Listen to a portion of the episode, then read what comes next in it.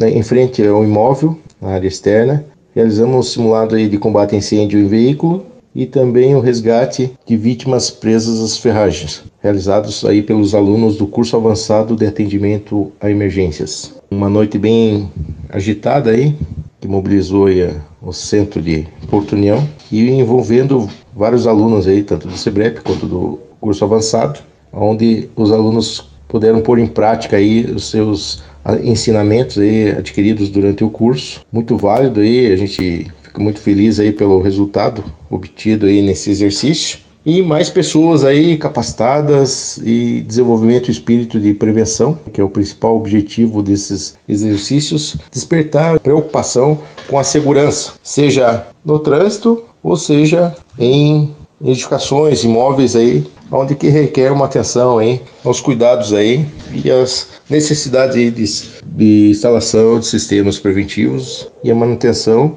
e o uso, né? E também as rotas de fuga é muito importante numa situação de emergência, uma situação de incêndio, que a gente dá devida importância aí, tá bem sinalizada, bem iluminada para que as pessoas, numa situação de emergência, consigam sair com segurança. E esse exercício aí conseguiu fazer com que os alunos despertassem esse interesse, principalmente pela, pelos sistemas aí de segurança, e a dificuldade do atendimento aí numa situação aí de tumulto.